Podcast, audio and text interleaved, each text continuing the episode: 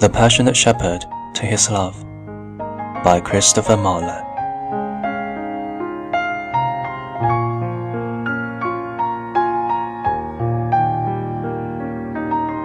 Come, live with me and be my love, and we will all the pleasures prove that valleys, groves, hills, and fields, woods or steepy mountain yield.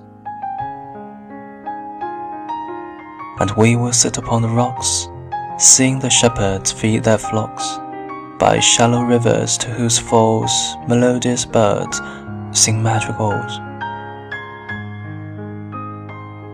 And I will make thee beds of roses and a thousand fragrant posies, a cap of flowers and a kirtle embroidered all with leaves of myrtle. A gown made of the finest wool, which from our pretty lambs we pull, fair linnet slippers for the cold, with buckles of the purest gold. A belt of straw and ivy buds, with coral clasps and amber studs. And if these pleasures may thee move, come live with me and be my love. The shepherd's wings shall dance and sing for thy delight each May morning.